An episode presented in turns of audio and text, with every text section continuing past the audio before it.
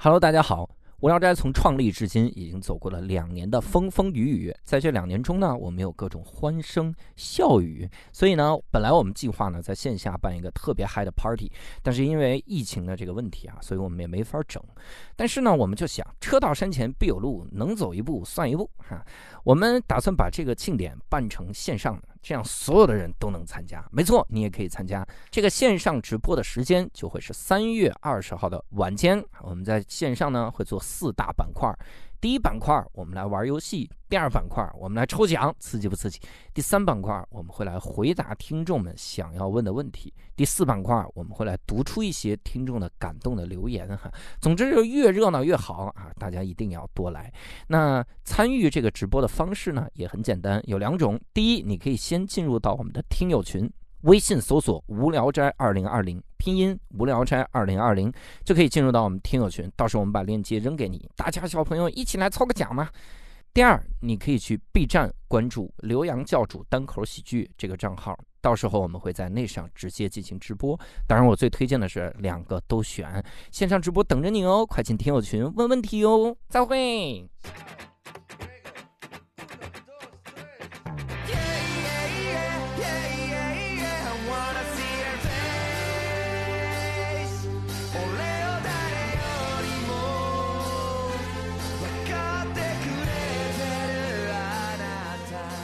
Hello，大家好，欢迎大家收听这期的无聊斋，我是教主。哎，刘少，爸爸，哎，这期我们厉害了哈，嗯我们厉害的点就在于，这是我们啊叫我们如何成为我们这个嗯系列哈、第二期。嗯第二期呢，我们就来聊一聊这个伯伯老师了哈。好哎我们每期的这个主旨呢，就是两个人访访问另一个人。嗯，我跟你说一个实话，就是我之所以有这个节目的系列的为啥呀想法，嗯，就是想了解伯伯。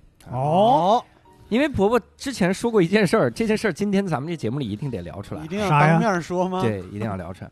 他说我在这个小的时候有一段时间啊，还一直被关在屋子里，这是怎么怎么回事儿？我就特别想聊这些。老师这这这段时间其实没那么长啊，没那么长，就几个月。几个月，自己在家里边写了一本伯伯日记，对不对？说现在是一个人吃人的社会，是吧？嗯我的妈呀！所以这个我们这一期还是要来呃继续嗯。聊一个核心的主线，就是伯伯是怎么走上这个喜剧 喜剧道路的，啊，怎么走上这个喜剧道路的哈。嗯。犯罪那一趴不能在这儿说，啊，容易抓起来。啊对对。对，呃，但是也要跟各位强调一下，就是我们这个节目呢，不光是让各位来了解我们是怎么走上喜剧道路的哈，也是呢有中间各个成长的经历，我们会有一些个自己的想法。如果各位哪一段遇到了共鸣，及时跟我们交流哈。嗯所以我们想问一下波波哈，嗯就是你为什么被关在家里？这么硬核吗？不是喜剧之路吧？上来就这个，我我怀疑这是你你设的一个套，对吧？你以这个采访的幌子。就想了解这一点。啊。哎，，那我们先包装一下，聊完这一一趴，咱们就直接走人结束了不聊了，是吗？哎。对，你要知道，伯伯老师，如果嗯他是一个套的话，我应该知情才对，啊，所以确实是一个套连你都套进一去了，切知情。嗯，呃，我们先先聊一个最最简单的，你你小的时候是一特逗的人吗？你啥时候发现自己开始特逗？呃，分时期，呃，我操，分时期是吧？分尸体的时候啊，这个 呃，一开始是小时候，真的是特别开朗、阳光、活泼、好动的一个人。哇，这几个词啊，你现在让我往你身上套另任何一个，我都你是怎么在成长过程中一个一个把这些词一个不留的全部丢掉的？啊，阳光哦？嗯，而且特别开朗、善良、善解人意，嗯，情商特别高。真的假的？你就照着自己反面说呗。哎你的你的问题是啥来着？我的问题是你啥时候开始发现自己特逗？其实呃，真的很多，我不知道是不是我一个人啊，很多嗯小孩那时候都想引起大人注意，嗯呃，学大人说个话呀，模仿谁谁谁呀，嗯那个、呃、经常是这样，然后大人小孩就会觉得你特别逗。嗯。但是那时候呃，那时候我经常是跟老头儿一块玩嘛，嗯。年龄比我大很多的人，嗯。他们跟我一块玩，他们会讲给我很多一些有趣的段子，嗯。然后我在跟那些比跟我同龄人差不多玩的时候，我再会把这些段子讲给他们听，嗯，有这个信息差在里面，然后他们小孩就特别高兴啊，再讲一个，再讲一个，因为那时候我们的这个这个那时候大概还没上学嘛，我们嗯那儿也没有幼儿园。嗯你那时候经常要出去玩啊，大家也没啥可玩的，嗯，真的这时候需要有一个人过来讲故事、嗯。讲段子，来逗大家开心。嗯。这时候是吟游诗人，哇塞，河马，确确实，那时候哎，这样的角色往往十有八九就是我。那时候说实话呀，也没有多少那你参考的东西。嗯，那时候我也不识字，嗯，对吧？也没有那时候你电视剧也没有这么丰富，也没有啥书看。那是对没有啥书看，我也不识字，不识字，我只能去，要么是去想那些老头儿或者比我大很多的人，他们讲给我的一些段子；嗯。要么是我自己瞎编。然后哇，你自己都创作，对。不认字儿，但你能创作是吧？其实那些段子，那我自己创作的都是跟别人跟我讲过的大同小异。啊。因为我妈也给我讲过一些，经常是一些一些人的冒险故事，都是一些嗯民间故事，什么太阳突然消失了，这个嗯年轻人去找太阳去了，嗯。一听就是哪个民族的神话故事，对吧？嗯，那我就改成找月亮啊，找星星啊，他们家扫把丢了，找扫把去了。啊。哎，等会儿，找月亮我能理解，嗯，找星星是不是有点费劲呢？而且 怎么知道自己找齐了呢？哎，找太阳，找月亮，找扫把，这是一个级别的吗？没准这个扫把是金的呢，对吧？很金。哎，哎金扫把丢了报案就行了。我从小听到“金扫帚”这个词儿的时候，我就有点纳闷儿，嗯，它不扎的很吗？哎 而且你们家有金子，为什么还要放在扫帚上？而且谁会用这个扫帚去扫地呢？对吧？对，那得是什么地呀？啊，对，也就是那当时给人家讲那个各种编的这些，你会不会遇到那种，就是你听了个故事你也听不懂啊？嗯啊，那太多了，太多。那你咋给人讲呢？嗯，那只能是讲自己听懂的部分。我记得其实我现在想想啊，我们那儿有很多那种笑话啊，我觉得没有被总结下来，真的还挺可惜的。嗯因为有很多是那些老头儿老太太对于过去一些非常那种痛苦的记忆改编过来的。嗯我有时候我现在想想那些段子，我当时我笑得前仰后合，但是现在你再让我讲，我觉得是一个悲剧，我真的笑不出来。啊嗯我们那儿有一个很多人讲的一个故事，说你还给那个这个人名叫于汉中，我们故事的主人公。约翰于汉中，不是不是约翰中，不是约翰列侬啊，不是约翰列侬，叫叫于汉中，就是约翰这个人中，我们那儿，就是我们那个村子里有一句话很流行，嗯叫“你给于汉中留点儿吧”，哦，其实就是说你做做人做事儿说话嗯，不要太过分，嗯。不要太嚣张，嗯。稍微有点分寸，就给于汉中留点吧。是什么意思呢？嗯。是我们那儿有个名人叫于汉中，也不是什么名人，嗯。嗯。说大概是在什么自然灾害时期，嗯。家里没有什么粮食了，嗯。就剩下几张大饼，嗯。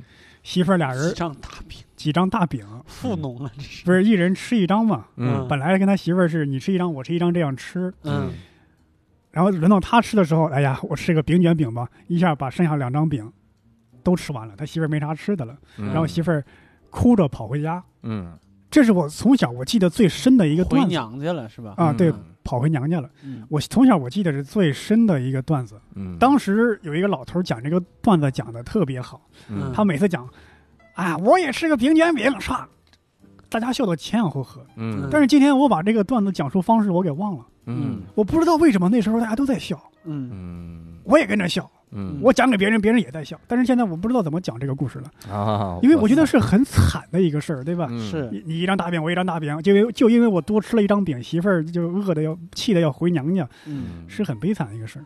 是。嗯。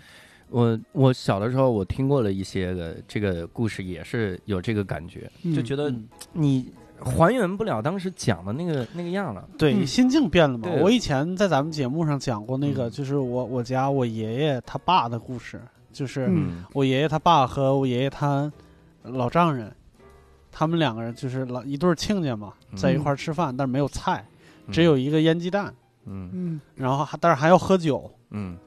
然后就只能在腌鸡蛋上面开一个洞，拿筷子杵一下，嗯。然后拿嘴抿一下，蘸一下，就只能那么吃。然后那个亲家呢，比较鸡贼，嗯。嗯就是杵一下舔一口，嗯。没喝酒，嗯。嗯。然后又杵一下又舔了一口，嗯。然后我爷爷他爸就就我祖爷爷不乐意。就不乐意了，嗯。就是你不齁的慌吗？啊，就两筷子咸。你说这个呀，嗯。这个民间有那种非常经典的那种笑话，嗯。就是比谁节俭，或者说比谁抠门儿。嗯这个应该也是源于以前那种物质文化、物质不丰富的时候。嗯我记得有一个也是别人讲给我听的一个经典的老段子，就是俩人比谁节俭。嗯他说我一个馒头嗯我能吃三天，你怎么吃的？我就一用指甲盖儿抠下来一点儿那个嗯面坨嗯塞在嘴里。嗯他说我这我这一碗是酱，我能吃吃一季。他说你咋吃？我就是用你你说用筷子蘸一下。啊，另外一个人说，我这一瓶酒啊，我能喝一呃呃我能喝一年。你咋嗯喝一年？我挂房梁上，每次看一眼就够了。大概 对对是互相这样，都是源于那个时候物质不丰富的。还有那个嗯穷的时候喝酒，嗯就是北京流好多流传那种酒腻子，就特别爱喝酒，嗯但是喝酒又得有下酒菜，嗯，就是这个下酒菜这个事儿就特别的，就是花样翻新，嗯就是各种各样的版本，就是真实事件里边有什么？鹅卵石，嗯嗯。放盐水里边腌着它，嗯，所以它就是咸的，哎呦然后舔一口鹅卵石，喝一口酒，好然后还有有的那个人舔了两口，别人就说你不齁的慌吗？酸三色、嗯酸酸涩硬糖，对。这一这一块糖可以喝半年酒。我去就拿舌头舔，放掌心上，拿舌头舔一下，嗯，然后喝一口酒。还有酱，嗯就是那种黄酱、黄豆酱，嗯这个是两个版本。有一种浪费的喝法，嗯就是一毛钱酱，一毛钱酱就是拿那个勺在你手上点那么一小坨儿，嗯然后拿手拿舌头舔一下，但是这是浪费的嗯嗯喝法。有有不浪费的喝法是什么呢？拿那个猪鬃，你们知道吗？就嗯猪毛，猪的长的硬的毛，嗯，在上面杵一下，抿一下。哎呀我去，嗯就是经常有这种这种笑话或者是这种说法，是都是物质不丰富那时候。对所以那个时候你就积累了大量的这种笑话，是吧？对，主要是别人讲给我听的，还有我自己在这个基础上改编的。还有我我上学之后，那时候认字儿了嘛，嗯，上小学了，对，上小学了认字儿了。正好我有个叔叔，我哦有，对不起，我插一句，我刚才想到了，就是那个终极的版本，你知道是啥吗？嗯，就是喝酒舔生锈的铁钉子，哎呀，呀，那个啥都不蘸，就直接舔钉子，把钉子舔锃光瓦亮，换一颗。舔的就是上面那点菌啊，微生物啊，对，妈的这他能在嘴里酿酒是吗？玩儿，给他喝出个破伤风来，我 对呀，挺好，嗯你接着说，嗯。对不起，嗯，那时候小学认字儿，我有个叔叔嘛，这个我这个我这个叔叔在我们家族也是个传奇人物嗯啊。回头我可以单独把他的故事讲一个专场。嗯我靠，这是多大家恨这人，这是你看你现在是不是对伯伯的这个才能也没有什么佩服了？都是在讲以前的事儿了。但因为我这个叔叔为什么说他传奇呢？嗯因为我们那个家族啊，因为我爸他有七八个兄弟姐妹，嗯嗯因为那时候大家这个家里这个兄弟姐妹多嘛，生孩子也生得多，不像现在计划生育什么的。对嗯呃，基本上学习都不好，要么是不爱学习，要么爱学习也学不好。但我这个叔叔呢，是属于那种不爱学习，嗯但是学习特别好的那种。然后长大之后呢，呃，是我们家族唯一的一个大学生，然后是当了律师，也是比较体面的工作。嗯但是呢，就是愤世嫉俗，嗯跟人关系又处不好，又爱喝酒。后来又进了这个是是精神病院还是什么，然后他家里呢就有很多书。嗯。当时我婶婶嘛要把这些书卖了还是干嘛的，嗯。或者说你们谁要就拿走。嗯。那些书呢，说实话不是特别适合小孩看，嗯，什么庄子、嗯。墨子、诸子百家、嗯。西方哲学史，嗯。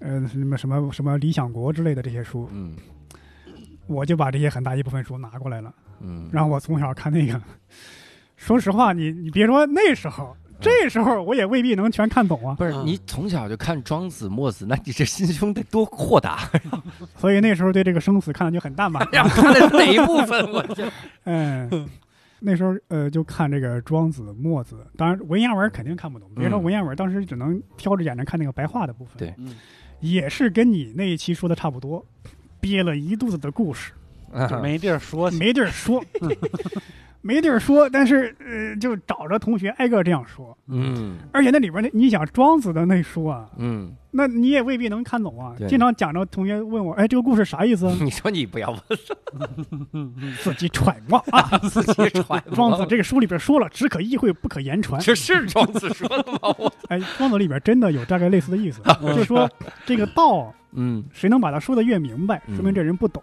那道还是老非常道，那不是老死吗？庄子哎，这这这，哎，这个这个里边真的大概有类似的思想，就是你说的明白，说明你一知半解或者你完全不懂。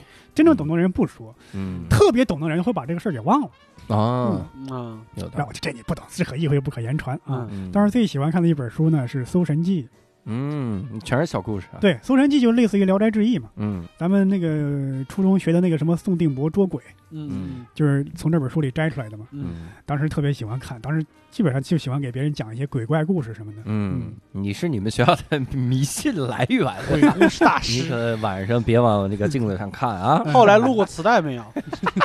哎，那倒没有，哎呀，可惜了，可惜了。宋万博讲鬼故事。万博讲鬼故事，你说磁带呀、就是我爸妈他们小呃，他什么他们小时候嗯，我小时候他们老爱放我们当地的一些曲艺，地方戏。也有一些我们当地的赵本山吧，我们当地的郭德纲那个级别的一些喜剧明星，嗯但是出了门就没人知道了嘛。嗯。经常放一些戏曲，就就就就我记得我们那儿比较有名的一个戏曲就是《倒霉大叔的婚事》，嗯。哦。在当地很有名，这个戏、嗯。也是一个喜剧。但是我小时候也是经常看一些那个相声、小品、那个磁带什么的。嗯，而且那时候说实话，对一些电影明星说实话没有概念。嗯，那时候你要说成龙、李小龙、周星驰，嗯那时候觉得离自己太远了，对对，对反而觉得不可想象。嗯你反而会觉得这个马季啊、冯巩啊这样的离自己特别近哇！嗯我长大要成为这样的人，嗯，也想过成为那个成龙啊这样的，嗯我去，但是又会觉得离自己太远了。那怎么怎么做到的？会这样想？嗯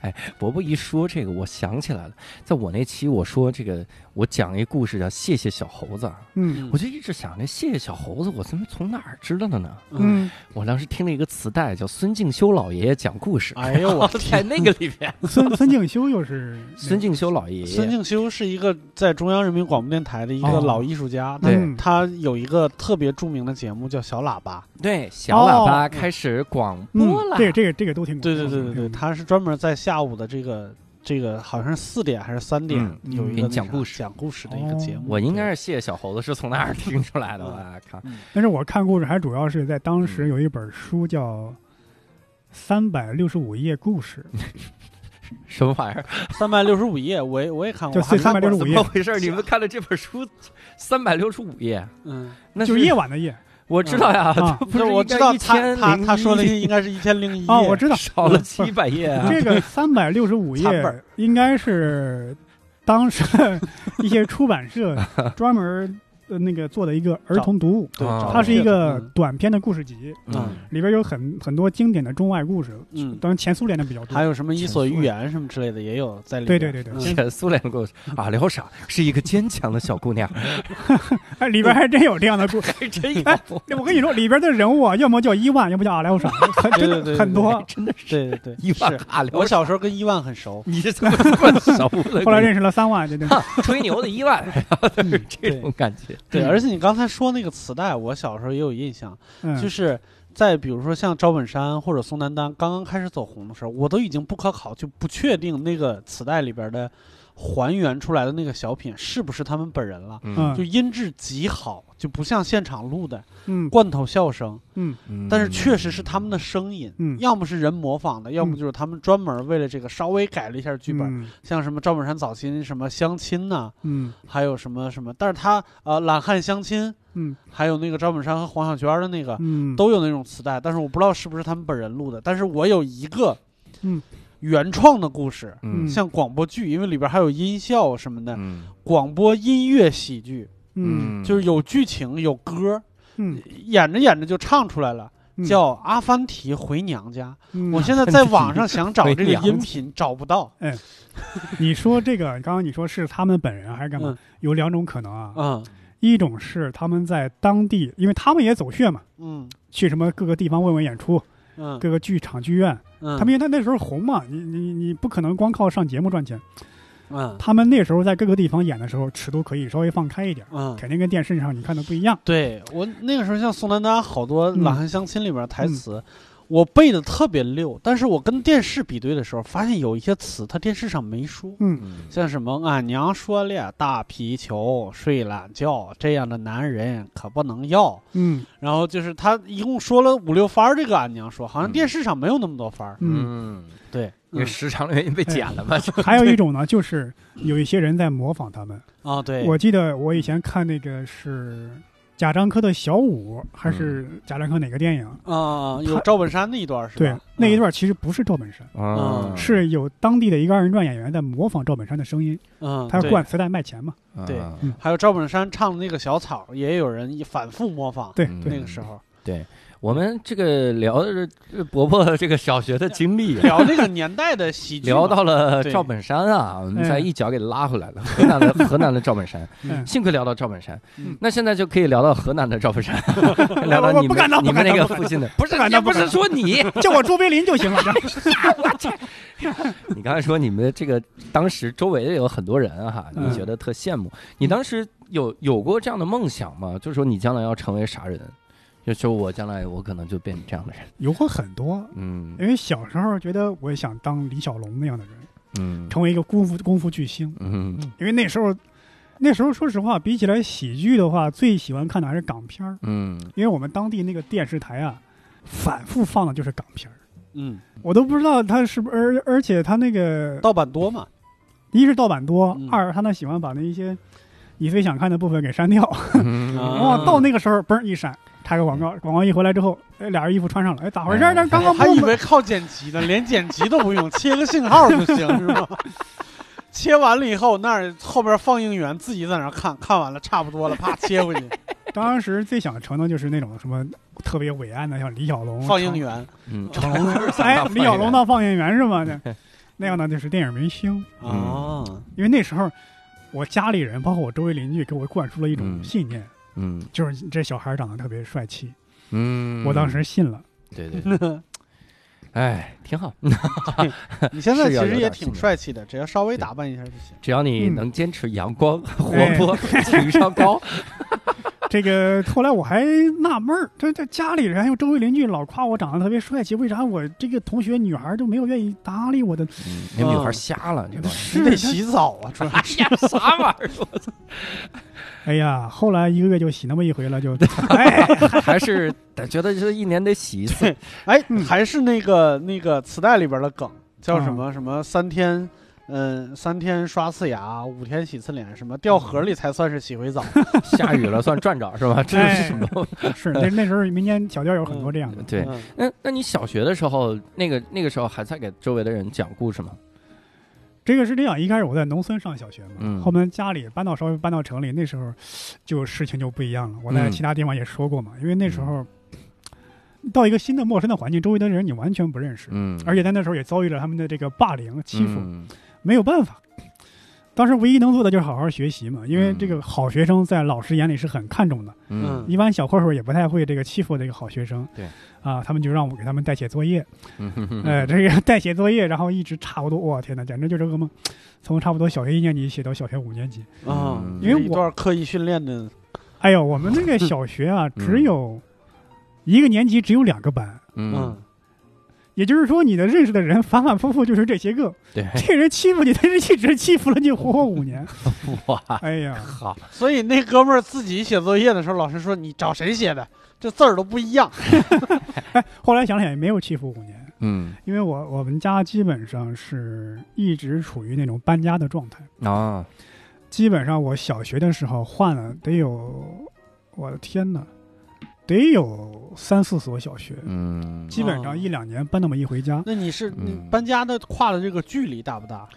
距离倒真不大。但是你嗯想，他不是说我从这个城市搬到那个城市，那倒没有。嗯，但是那时候通讯交通都交通都不发达，跨村儿，跨呃，基本上每次搬大概十几公里、二十公里，啊，呃，但是那时候对小孩的心，我觉得对我当时的心理影响还挺大，因为对，刚认识几个好朋友、嗯小伙伴、好好哥们儿，嗯然后突然就分开了。啊，那时候通信又不发达，对吧？不对啊，像现在一个手机一摇干嘛就，对吧？出来喝酒吧，对，我我去看你去吧，就、嗯。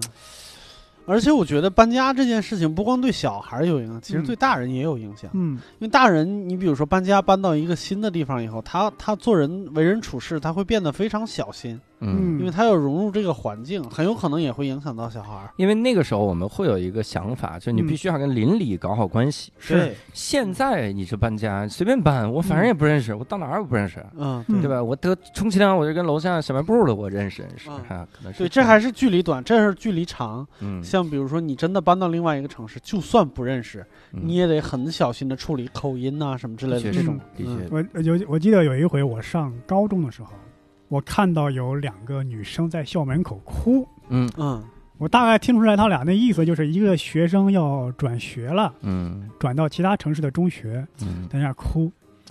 当时我我们一块儿出去，我跟几个我的那个同学看到这俩女生在那哭，我那个两个朋友就说：“哎呀，矫情，装逼呢这是。”嗯。我说：“你们不理解呀、我去，我小学时候真的 你也那么哭，你就上去抱着俩女生就哭。没有，我倒没有哭，但是那时候真的，你经常搬家，那小孩嘛，像有几个朋友，但是好不容易有几个朋友了，啪又突然没有没有联系了，真的。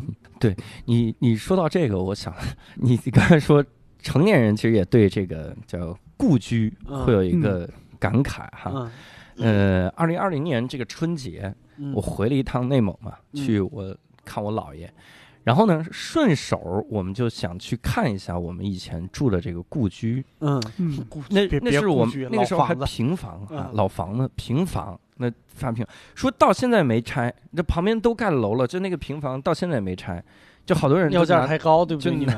拿那个当仓库，已经不归我们了，早就卖了那房子，啊，不归不归我们。然后我们这个我爸我妈带着我们就去去这个老房子哈，嗯。然后看到老房子，然后还到处给嗯。介绍，给这个看到这样介绍说这是以前怎么样，我们就在这个坡上怎么样、玩儿啊，怎么样，还在那个房子前面拍了照哈，拍的开心，说哇靠，真的，你看我我妈我爸妈还感慨，人走了多远啊，你看到这个老房子，你一眼就能认到这个门儿哈，然后我们拍完照很开心。后来回来把那个照片发到群里呢，然后 你们去大家说错地方拍错了，这你都能认错？我们家房子应该是这一排后面，后面那一排错了一排。对，嗯所以当时拍的时候旁边还有棵树，嗯，嗯我还说你看看这棵树，我小的时候就在我们家屋里我就觉得不对呀、这棵树。但是我还想，我说但小时候应该是有一棵树，我们家门口。然后拍完了之后发现根本不是，我说树哪儿了？迷的。崩溃了，还给你介绍半天，说当嗯当年就这门儿，永远记不。现在我爸妈再也不提什么故居这些破事儿了哈，什么故土什么哎呦，提不了。嗯 所以你看，你受校园暴力那段时间，大概都是小学的时候，是吗？嗯就是在只在那段时间，就因为他们觉得口音奇怪，是吗？啊，哎呀，说实话，觉得当时现在我不知道当时那些人是怎么想的，嗯，都是河南人，都是河南嗯商丘人，但是这个口音啊。不同地方呢，还有一些些许的些许的不同，因为这些些许的不同，就因为你是一个外来人，嗯，会当时真的遭遇了很多校园霸凌。歧视，而且当时我发现，我现在回忆起来，我小时候也是一个情商特别低的人。嗯，哎，这等会儿刚才可不是这么说话，呃，我不知道为啥，就是那时候可能呃脑子就是迷迷糊，很多事儿嗯反应不过来，嗯就是一根筋。嗯我记得有一回我们那个老师说这个黑板你擦了啊，嗯你要把擦擦擦干净点儿。嗯我把它擦干净了，擦干净之后，我们老师上去写写字儿，嗯，刚写完，我啪就上去给他擦了。你这个你 稍微这不是有点，情商的问题了，你是另外一个伤了。当时我在想，哎，这不是干净了吗？咋又多了俩字儿？我我他妈一低头，就上面就有俩字儿了。我得我擦让我擦干净，我得擦干净一点，我啪上去给他擦干净。但是让老师看来啊，你这就是你就是出风头，嗯，你是故意演给、演给别人看。对对但我当时真的脑子是一根筋，我得擦干净。后来那个腿休息了几个月才 接上的呀，然后其他人也跟着我跟着跟着笑，嗯他们以为也以为你是故意的，其实真的不是。嗯还有一回就是我爸妈就是就指着我什么坐有坐相，站有站相，你坐这个凳子上你不能动。嗯然后他们出去了，啊坐大概将近如钟，走如风。将近有半个多小时才回来。嗯一回来发现我在那儿坐着，说：“我说，哎呀，我这个脖子都酸疼。嗯，你坐上脖子咋酸疼？你不是说不能动吗？真的什么都没能动，眼都眼睛都没敢眨呀！这是，哇塞，就就完全是一根筋。别人说话就就就照着字面意思去做，完全不理解他这个潜台词的意思。哎呦我去嗯，那你是怎么能考活到大现在学？所以所以喜欢看书嘛，因为这个书的意思都是很准确的嘛，嗯字面意思是最准确的。嗯嗯那到了初中的时候，就再也没有校园霸凌这种事儿了。到初中的时候其实也有，嗯，因为那时候因为那不是离开了这个地方了吗？离开学校了吗。他跟那个小学又不一样了。嗯，小学别人可能是真的就就就第一是体力上打你，嗯在初中的时候就是会说，哎呀，你去帮我买东西去吧，啊嘛嘛嘛嘛，嗯，让你给他带东西啊，给你带跟这个跑腿啊这些活儿干嘛的。就特别讨厌。嗯那时候是呃，那时候学校里边也有所谓的什么帮派嘛，嗯。嗯。帮派呀，然后我就好歹我还认识其中的那么一些人，嗯。那么算是算是没有。我记得那时候，我不知道是不是因为我初中时候发育比较快，嗯，发育比较早，我面对那些人，我体格上反而是占有优势的，嗯。他们反而就是一对一的话，反而打不过我，这就导致他们团结了起来。哎呦啊，哦，就是把你想象成一个假想敌，然后就嗯。团结起来了，哇，嗯，因为哎呀，我们当地的那些学生其实成分比较复杂，嗯有些的背景啊，嗯，到现在都不方便说出来，真的。好好笑话，那你这整个九年义务教育阶段，你你你笑过吗？当然，当然笑过就是那时候，嗯、我现在想想，当时确实人缘也挺差。然后、嗯初中时候啊，那时候遭遇的情况又稍微有些不一样。嗯，那时候有个女生嘛，经常拿一些刀片儿，手术刀刀片在我身上划。我操，你太硬核了，这个地方，是帮你刮腿不是不是，因为那现在现在想想，那个女生啊也是有点那种小太妹，嗯哦想逞强是那种那种意思。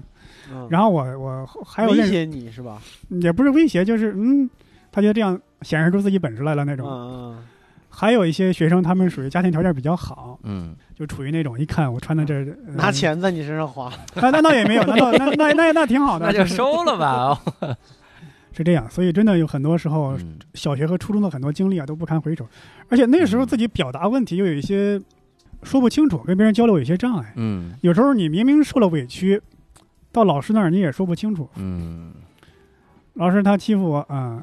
然后那人说他先动的手，明明是他先动的手。他这么一话一说，老师说你先动的手，你还埋怨别人，然后我再说不是我先动的手吧，你还敢狡辩？对，就得抢第一句。对我，我抢不过别人，我说很委屈，所以那时候，呃，说实话，那时候是没有心理医生。现在回忆起来，当时真的应该有很多心理障碍，就是你嗯平时受、受欺负，给老师说不明白，老师反而埋怨你一顿，回到家之后，老爸妈又说怎么不欺负别人就欺负你，哎呦，就导致你一直受气儿，很委屈，嗯也说不出来什么。当时的，呃，我不知道，我以前在一本书在哪上面看的，就是我当时的一些行为，我感觉会有一些问题。就是我当时就是喜欢在这个课本上画圈儿，画一些螺旋，嗯哦在我书上、考卷上、卷子上也这样画，就不由自主的就这样画，画的一个书啊。课本都脏兮兮的。嗯有一次我们老师看见了，你怎么老师书上就使使劲画这个东西？嗯，我也不明白，就莫名其妙就画了那些东西。对，好像是是有这种现象，就是嗯。你看他们这个艺术治疗，嗯。那《寄生虫》里不也讲这个嗯。艺术治疗？嗯，就是小孩画画的时候，他会有一些符号固定的画下来。嗯。就是你画一百张画，它里面就会一直画个三角或者画个螺旋、高音谱号，画这种东西，嗯。它就会有，肯定是这个心里有一些事儿想表达，嗯，但是表达不出来，就是那样。所以在当时，我也有时候也会像那个，也会很很跟很多学生一样，我上课也会接话什么的，嗯接话，因为那时候我觉得大家都关注我了，嗯显得自己很幽默，很有本事。嗯然后在这这在那个老师心目中又很可气，嗯，老师觉得你平时还说你老爱受别人欺负，嗯，这怎么这么能这逞能呢？老爱接欺负老师的，对啊，还接老师的话呀，干嘛？嗯怎么这么显摆显出你本事来了？会有会有这样的想法。对对对，现在想想当时接的一些梗还挺无聊的。嗯，你能想起来吗？能啊，但我记得当时这个这个我们老师说，这个这道题啊挺难的。我说那女的呢？这还行，还行当时就接那做这样点女的吧，这还这很不就是无聊的梗。哎，来点男，来点男，给你们来点男的，来还是来点女的吧，这不是嗯现在相声都用这个吗？还有我们也是跟你们你以前说过的那种梗嗯。差不多。嗯。我们英语老师说 "It's so big"，嗯，哇，好大！因为因为在当时周星驰有一个电影，也是用那种色特别色眯眯的那个那个语气去说这样的台词，也是那种性暗示，对，嗯也是这样说。那时候老师听着就更讨厌你了，嗯。老说受别人欺负，老说自己委屈啊，对。来接话，活该，就可能是这样哎。嗯那嗯哎，我我想问，你现在还有这个小学或者初中同学的这种同学会啊、微信群之类的完全没有。啊？也从来没参加过同学呃，我。要千方百计的摆脱这些人，真的。我你看，好像跟我的思路一模一样。嗯，说实话，我记得，我不知道是我经历的还是谁经历的，啊，我真的不知道。啊，是 是，这就记忆混乱了，嗯说了半天呃说的是寄生虫的情节。我记得我确实有些记忆混乱。嗯以前有，可能什么欺负我的干嘛的过来道歉。嗯说实话，他道歉，我的心里反而更不好了，嗯，因为那一段记忆啊，是我千方百计想要忘掉的。对，你一道歉，我又想起来了对。但是呢，他嗯他道歉嘛，毕竟又是一个好的态度，嗯你还不能责备他，嗯对吧？我以为是怎么个逻辑呢？我以为是，我就觉得当时安慰自己的一个想法就是，你就这么一直坏下去，你就变成一个纯坏的坏人，你就会嗯不得好死，或者你嗯会有一个坏的结局。嗯，但是你迷途知返是什么意思？对呀，你这连报应都没有。你都没走到要需要报应的那一步，你就返回来了啊！嗯就放下屠刀立地成佛，那我能让你放下？你拿起来你的屠刀，打我！对，对，所以上高中的时候呢，那时候因为我觉得自己小学、初中学习还挺好的嘛，嗯但是反而会受了很多委屈。当我成为一个混混的时候呢，也是去啊去参与一些什么斗殴，打架斗殴啊，这些不良活动啊，反而没有人欺负你。嗯，当然那时候想想价值观是挺扭曲的嘛。嗯那当时你作为一个学生啊，十几岁的一个人，你的眼界看不到那么高。嗯，嗯，哎你看这个时候啊，话锋一转啊，哎就要问你被关了几个月的这个那事儿是啥时候呀？那是上，哎呀，哎呀，几乎每一段时间都有一期。那倒没有，没有，不是，这是该不会是你们一个什么节吧？没有，没有。二月二关小孩儿，高三那会儿，嗯因为我从小就是，如果考试考得好了，嗯家里人说，嗯，考试考得不错。如果你考砸了，啪就把我揍一顿，啊，说你没有好好学习。对对，我爸呢又是经常不在家，嗯每次一回来正好问，正好问考试考怎么怎么样，搞得考得不好，把我揍一顿。嗯我的想法就是，你轻易不回家一趟，一回来就先揍我。嗯所以那时候我就是简历里老师那一期，嗯他说一个故事，我就很有触动。他说，呃，有些人他自己会潜意识觉得，如果我表现得好，嗯就让我父母的阴谋得逞了，嗯，所以会暗地里跟自己的父母对抗。所以那时候我就学习嘛，就报喜不报忧，慢慢有一种嗯。觉得我故意作践自己，故意把自己往这个坏的地方发展，就等于无声中对抗你们。嗯，我也会有这样的心理，啊，叛逆期，叛逆期。嗯。所以高三那个时候就逃课啊，干嘛的？逃干嘛就那时候就我爸就让我转学嘛，嗯。转学那一阵儿就彻底没有赶上，那时候没赶上那边开学，暑假期间就一直把我锁在屋里，基本上没有出去过，嗯，几个月的时间。嗯，哎呀，我天哪！然后我以为他犯了啥事儿呢，哈，啊 哦，你以为我是什么抢劫、拦路抢劫、杀人关？了几个月，先有期了，哈我以为是被被非法监禁了。嗯，嗯没有，没有，没有。嗯好像的确是会有这种这个心态。你看，我去年在这个心理咨询的过程中啊，嗯也是不断的想起来，就是我小的时候，嗯，好像我现在很多的事儿都跟我小的时候爸妈对我的成绩的要求有关。就当时我也是，就成绩好了就特好，很开心。嗯但有的时候也没那么开心，就成绩好，他觉得这是你应该的。嗯，然后成绩不好的时候呢，嗯我爸妈就会觉得这是你作的，你最近不好好学习，嗯会跟我打冷战。嗯所以那个时候，我的心里就会产生一种想法，就是我一定要争第一。我争，我到了第一名，甚至我远远的甩开第二名的时候，嗯，我我我能歇一口气，我能歇会儿，否则这个惩罚来的太容易。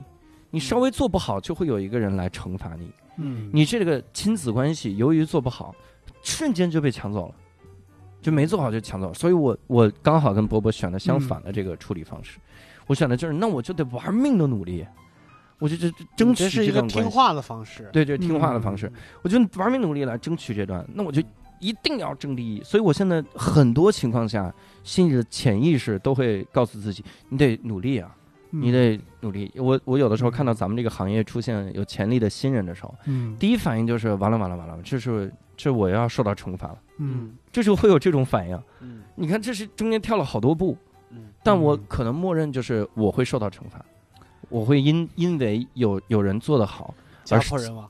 是家破人亡，哎精尽人亡。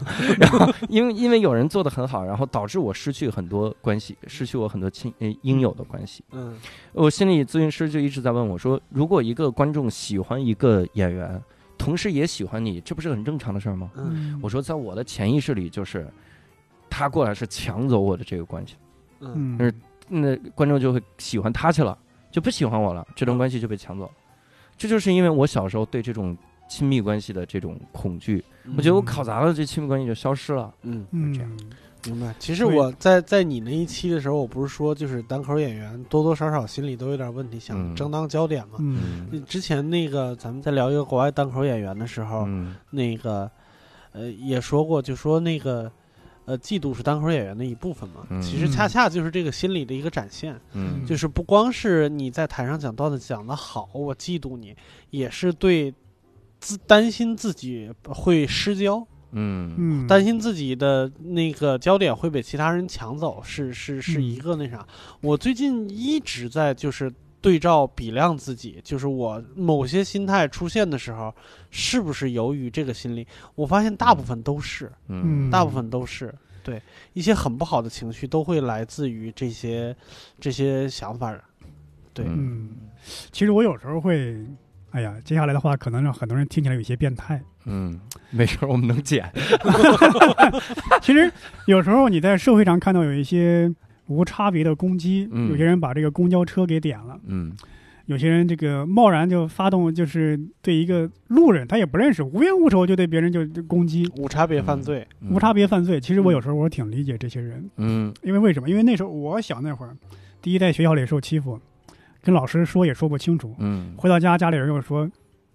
怎么不欺负别人就欺负你呢？对对，你你每个人都有气儿啊，你这个气儿你永远撒不了啊。对 那时候我的心态就是，有时候莫名其妙就想哭，嗯有时候无缘无故就有就就想发火，就想怒。嗯，我也有火，我也有有地儿有地儿发呀。嗯说实话，你你也有这种心理。当你看到一些影视作品或者一些东西在教唆你的时候，在鼓动你的时候，你可能真的有一瞬间你就会去做了。对呃，这个心理，你看，首先跟听众说，伯伯是理解这个心理啊，他不是要干这个心理。然后还有一个，有的时候我也很理解，嗯，因为这很容易就是把自己和周围所有人搞成了对对立。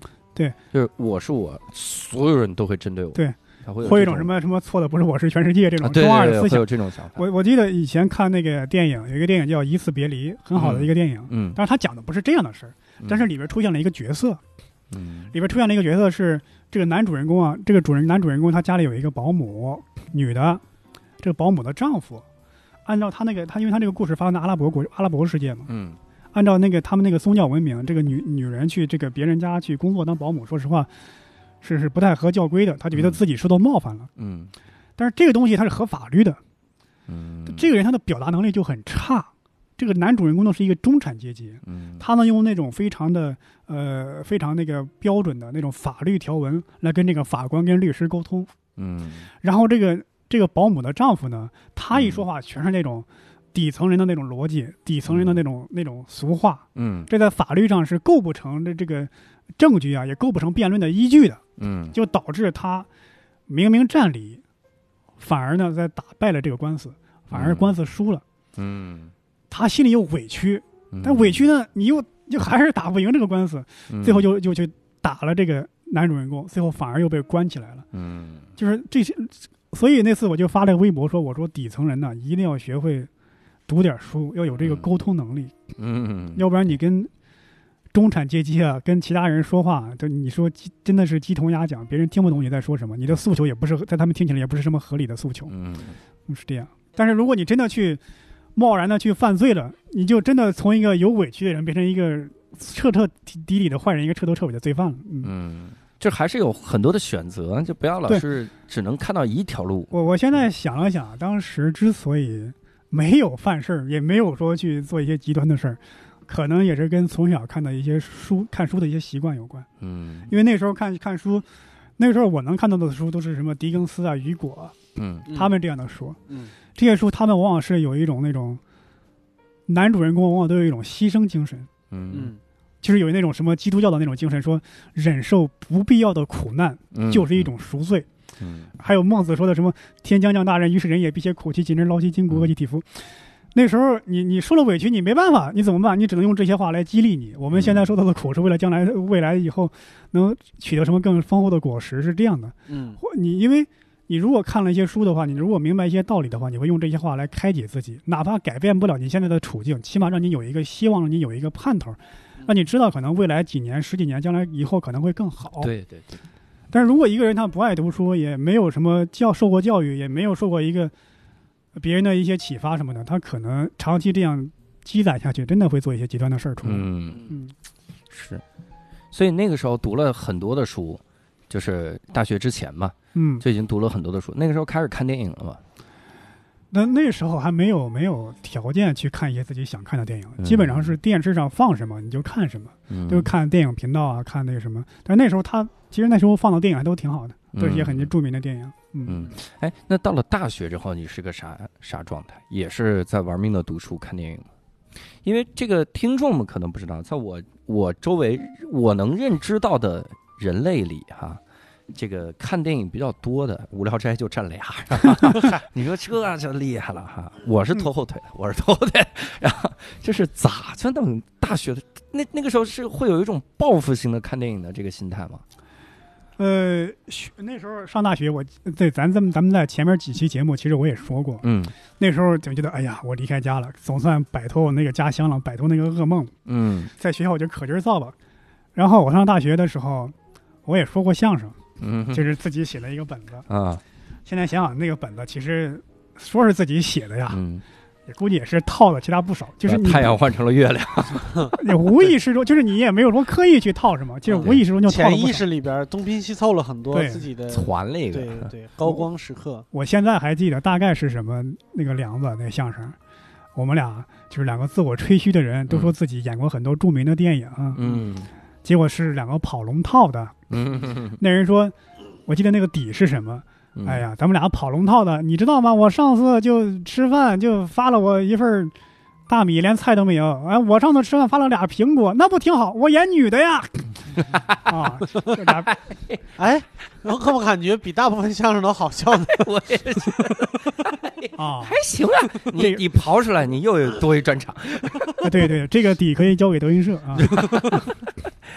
不能这你送给德云社，德云社不看，你得嗯，这个上《欢乐喜剧人》，他们才会 对，后边还说本来是 C 罩杯，后来饿了就变成了 A 罩杯。呀，哎，哎哎这种梗现在电视台能播吗？那哎哎，然后说，哎，后来怎么没看着您啊？海电视台闭了，为啥呀？他说一个大一个小，您就可着一个啃呐。哎，可以，对，呃后来我们那个，后来我就那时候哎呦呃，可能是从小有那种愤世嫉俗那种嗯。那种想法，那种那种精神头吧，嗯。老是觉得学生会啊这种组织啊，不是什么正经地方。嗯。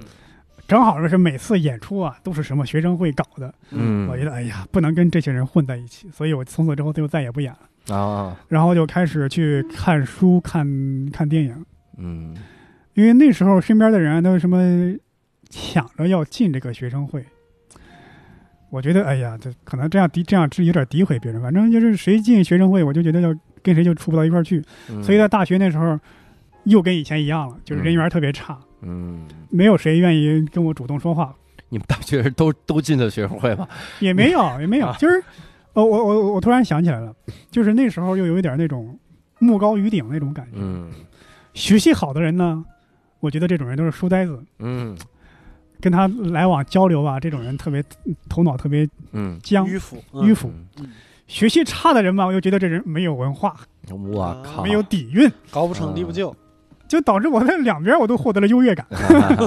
对对对，把自己的网名改成了乔达摩悉达多。对因为我是那种你看，我又玩游戏，又看书，又看电影这样的。嗯那时候玩游戏的人，他他不看书，他不看书；嗯。看书的人，他不玩游戏。嗯，嗯，像你是不睡觉，啊。我说像你是根本就不睡觉。没日没夜的看书看当。时当时当然也有朋友跟我关系比较不错，这个人的这个人名字真的这个人啊，你说出这个已经很悲伤了。当时也有朋友跟我关系不错，这个人，我哎呀，天哪，这个人这名字叫庞统，庞统哦，哦，听你说过。在法老那期对说过，对。嗯三国里的人，他呢就是我们俩关系不错，然后三国里的人不会名儿就是你幻想出来的没有没有三国里的名儿是怎么看到书里去了？后来他去了这个落凤坡之后啊，哎呀，就没回来。因为他爱玩游戏嘛，经常打游戏啊、嗯看书啊、干嘛，所以大学时候就是经常看书、看电影干嘛。嗯，嗯，哎，那什么时候开始接触像单口喜剧这种东西的？特别晚，啊，就是你说那个黄西那时候嘛，嗯黄西那个我是看到了，但我不知道那他骂谁呢？我不也那个时候吗？咋就特别晚了？不是不是，因为你你说你从小也有那个什么喜剧梦之类的，那时候我倒没有特别纯粹的喜剧梦，嗯，就是我看到黄西的时候，我第一印象这是个啥呀？啊啊这个演讲怎么没有主题呀？啊啊！他的他的演讲的目标是啥呀？对对对，但底下人都怎么老笑底下人笑我理解，啊？我一直以为他是一个演演演说家，哦，对被白宫请过去搞一个主题演讲，啊，到最后得呼吁个啥？对，啊呼吁个啥？我呼吁什么？解放黑奴，虽然说已经解放，还呼吁，呼吁女呼吁女性独立啊！我呼吁废除皇帝制度。那你这来晚了一百年呢？我我以为是这些，但是没有，就讲完最后一个梗分下去了。嗯但我印象最深刻的是他那个调侃那个副总统拜登嘛，嗯，调侃完之后，我以为拜登会摆出一副不愉快的样子，没有，嗯。拜登也在那哈哈大笑。对对对，说我读过你的书，今天看到的人对。书好多了。I think the book is much better 就。对。哎，我就觉得这不可理解，因为不是不可理解，就很受震撼。对对，因为我上高中那会儿，嗯。我以前也讲过吧，我们那个走读生有个出门证，嗯。走读生出门证那个，我把那个我的照片换成了那个加内特嗯，NBA 球星加内特的照片，嗯。然后在职务那个写着校长，对对，嗯。真的被我们副校长拎过去了，把我骂一顿。我后来在想，你看人家副总统拜登都不把这个当回事儿，而且是嗯。当面就嘲讽他一个笑话。对。你这一个副校长，你把自己摆出了比副总副总统还高的谱，啊，所以那时候本来就有点愤世嫉俗那个思想，嗯。再加上又看了这种东西，会更加的那个嗯。愤世嫉俗。这是第一次见到这东西，嗯但但是不知道是个啥。嗯后来接触喜剧啊，就是毕业之后嗯来到北京，嗯那时候做游戏，但是后来去看了那个北托他们的演出，才知道、嗯哦，有这么一个形式。嗯啊，那就是一三一四年了，那个时候嗯，你哪年大学毕业？我一二年来的北京，一二年来的，一一年底来的北京。一二年来的北京，一呃不不是比一我来的都早，我是一三年回的北京。一一年底，然后一二年我工作了一阵儿，一三年我看到北托的演出，嗯，当时就在想，说实话，那时候大家的我不是不是说埋汰别人啊，不是干嘛，嗯因为那时候大家的水平都不高，对，的确是。对对，每次看到的人都觉得啊，这个我也可以，但是当时在做游戏开发嘛，没有时间。嗯，到一五年的时候，我又来看他们演出，我觉得怎么还是跟一三年一样，嗯，我要来拯救他们。嗯，你看当时两个想到了这个念头的人对上台了，真的就是，包括有些观众看咱们，他也是你们俩就互相拯救呗。我对俩拯救合着合着我们谁也没拯救，就光拯救自己了，拯？救了自己了。教主拯救了波波，波波拯救了教主。当时真的就是这样的想法。对对对，那个时候我也是看了他们的那个演出之后，说实话，我现在回想起来，我觉得我那份儿心情都是对的。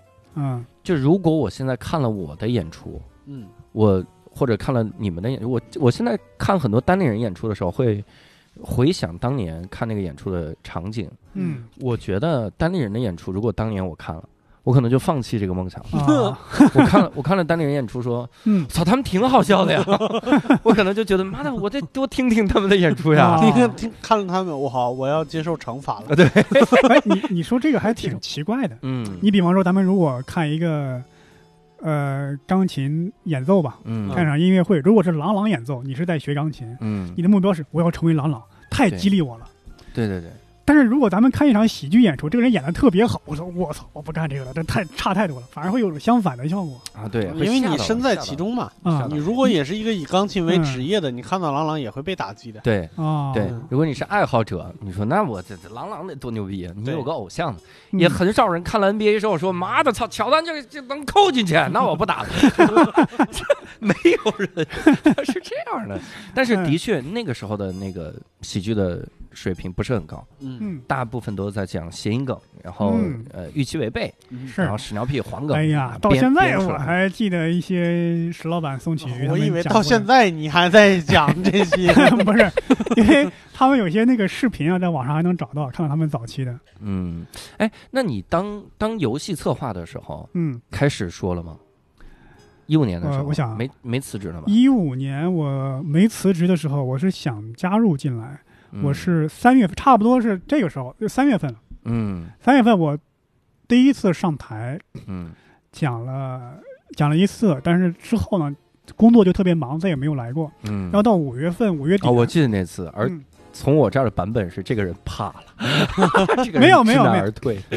当时是工作真的特别忙，对，就嗯从我看到的感觉，我说这人好久不来了，他怕了。冷怕了。因为我我不知道现在的我不知道现在的游戏行业怎么样啊。嗯反正那时候我去，加到通宵啊，甚至加到第二天下午都是家常便饭。嗯，那时候没有时间，对，所以后来到五月份的时候，我说：“哎呀，我要彻彻底底的、全身心的拯救他们，全身心拯救，以前是他妈兼职拯救。我要把我的工作辞了，裸辞来加入。嗯，”嗯，那辞了之后的生活状态了，哎呀，我的天哪！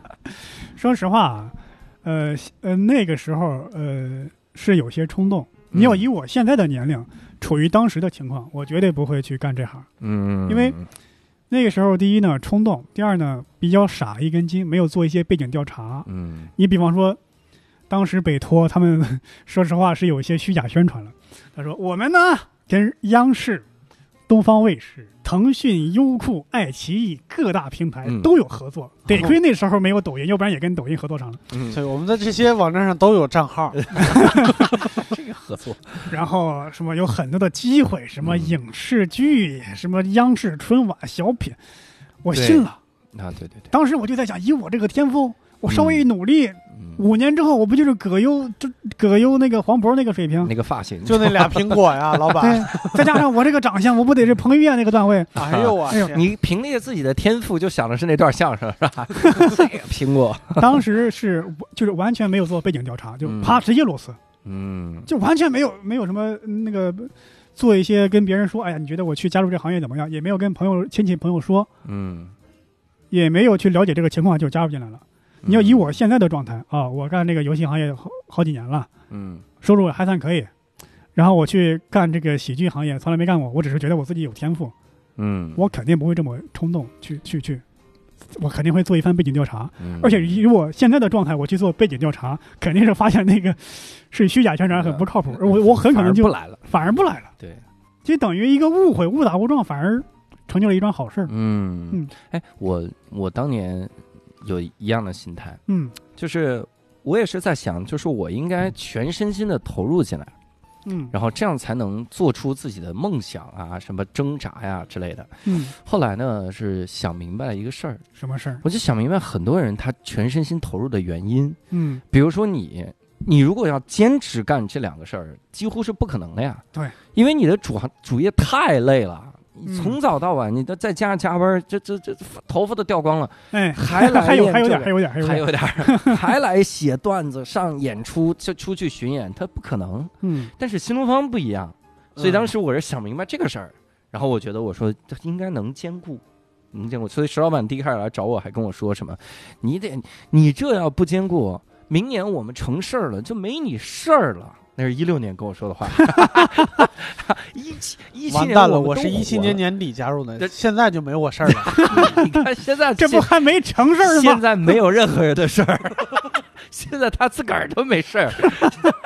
现在疫情期间，全国都没事儿。啊，全国都没事儿了，所以真的是，嗯，我感觉我我有的时候还劝别人，嗯有的人他会问我，他说我特别喜欢单口喜剧这个行业，嗯但是我想想成为像你们这样的人，嗯，我想全全身心的加入，你建不建议？嗯，我当时就在想。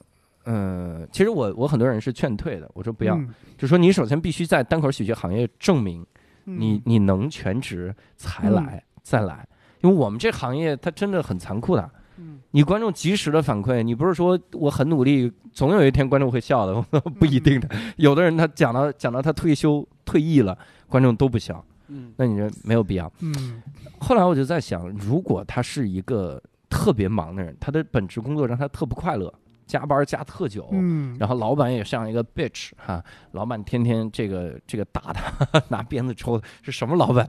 然后类似于这种，嗯我觉得那反而还是辞了吧。嗯因为它不是辞不辞的问题，嗯它是一个全新的开始的问题。嗯它不是你要靠这个行业养活自己，而是我只是想脱离地狱而已。那地狱爬上来可能就是普通人间，我可能在荒野里，那你嗯随便，那那再努力呗。我想的是嗯这种，也是，咱们有时候自己当年挺冲动，反而告诉别人的时候，你应该保守一点。别冲动，是吧？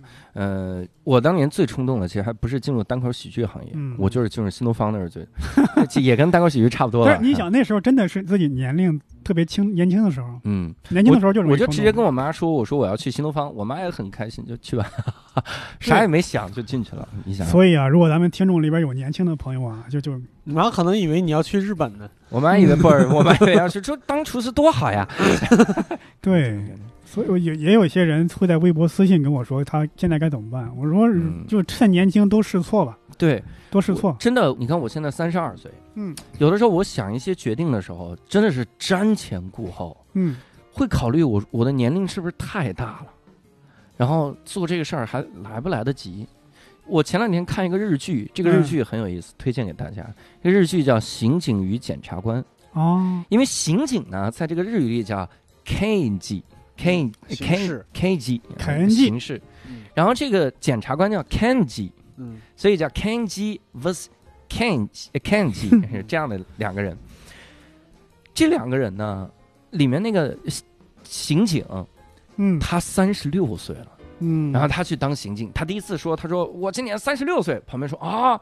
那也有年龄了呀，不年轻了呀，以为会很年轻，怎么样？嗯我当时想的就是，我说这一段应该是在嘲讽这个，就说很多年龄大的人还瞎折腾。嗯后来我想不是的，嗯第一，因为日本老龄化很严重，是你三十六岁当刑警，再从头开始干，这是很正常的一个事儿。嗯第二就是，我真觉得人类的寿命已经长太多了。嗯，我认真，我这两天认真的观察了我的肌肤，肌肤？对我真的观察我的皮肤，我在想，我就仔细在想，嗯。我说这是一个中年人的状态吗？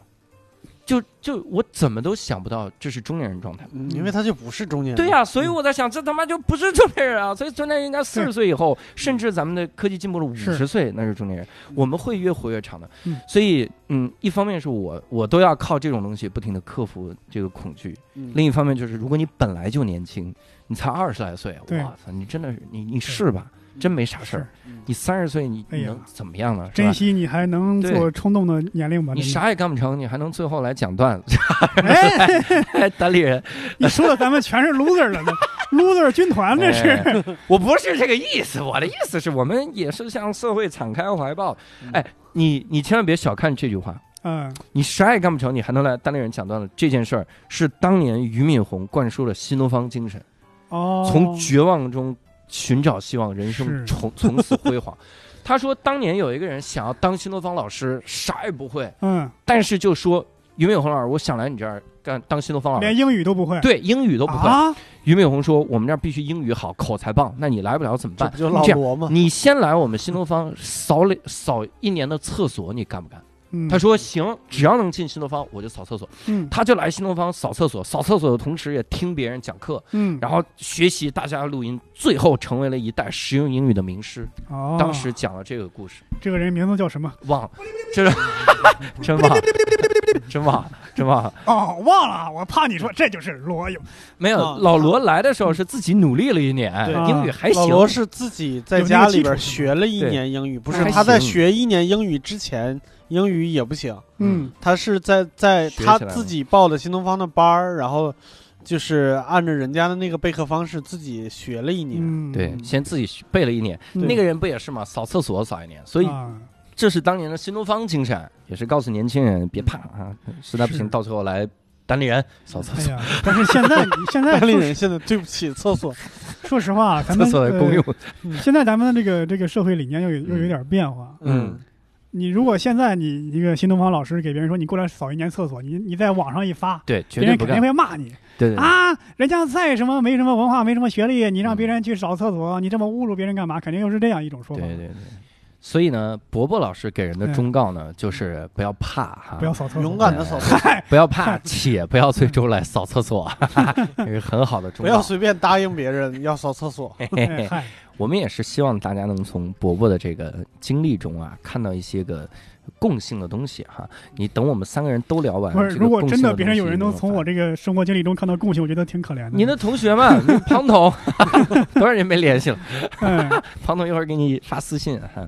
庞统现在还有联系吗？没有。你看看，这是自从他去了洛风国，就呃，我还挺奇怪的，就是我从小从小到大的很多朋友，包括我的现在好像也是，都是特别丧、嗯特别懒散、嗯特别不努力的人。嗯，是不是我现在有点被他们带下去了？是可能。我现在怀疑我们俩被你带下去我们俩被你给带，我们一点也不努力了吧？我我现在跟你这样说哈，嗯就是伯伯老师虽然一直说他的人缘不怎么地哈，嗯但我们当年在浪马车演出的时候，到深圳站，伯伯老师有两个朋友开了两辆车，还是特别好的路虎吧，呃，啊，一辆丰田霸道和一一辆特斯丰田霸拉。道、丰田霸道和特斯拉。哎，来接我们，然后我们去玩。那几天我们接，我们管伯伯老师就叫这伯少爷。第二天开的是一辆仙尼雷的，不是一辆玛莎拉蒂。对，嗯我操！然后这个一一一个劲儿路上就拉着伯伯老师说这个。啊，这个介绍哪哪哪什么聊天什么的，工作都 那个不是辞了，要请假出来就陪着伯伯玩。嗯，伯伯老师人缘的确不好，但是有一两个这样的朋友足够了。我跟你说，足够了，朋友，朋友不宜多。是，一个顶十个。嗨，哎，呃，你可拉倒，我这样的十个也买不了，十个怎么买不了？